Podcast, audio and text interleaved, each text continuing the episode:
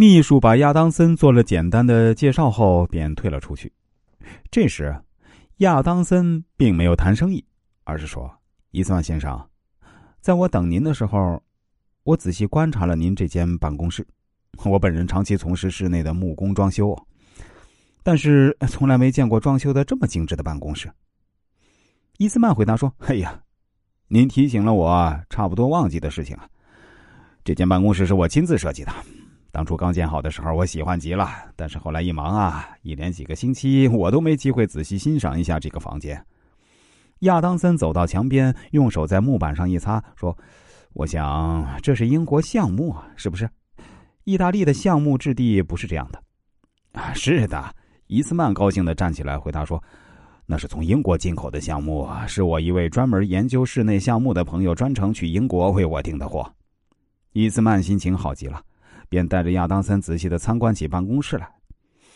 他把办公室所有的装饰一一的向亚当森做介绍，从木质谈到比例，又从比例扯到颜色，从手艺谈到价格，然后又详细介绍了他设计的经过。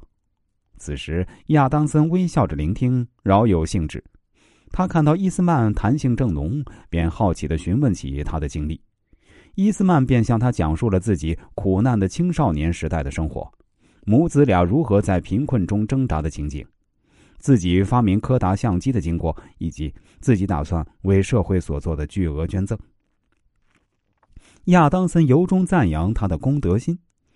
本来秘书警告过亚当森，谈话不要超过五分钟，结果亚当森和伊斯曼谈了一个小时，又一个小时，一直谈到了中午。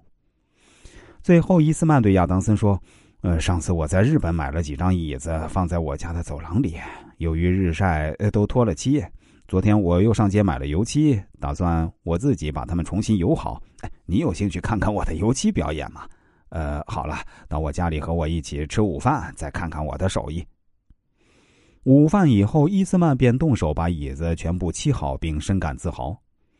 直到亚当森告别的时候，俩人都没谈什么生意。最后啊，亚当森不但得到了大批的订单，而且和伊斯曼结下了终身的友谊。为什么伊斯曼把这笔大生意交给了亚当森，而没有给别人？这与亚当森的口才很有关系。如果他一进门就谈生意，十有八九要被赶出来。亚当森成功的诀窍就在于他了解攻心对象。他从伊斯曼的办公室入手，巧妙的赞扬了伊斯曼的成就。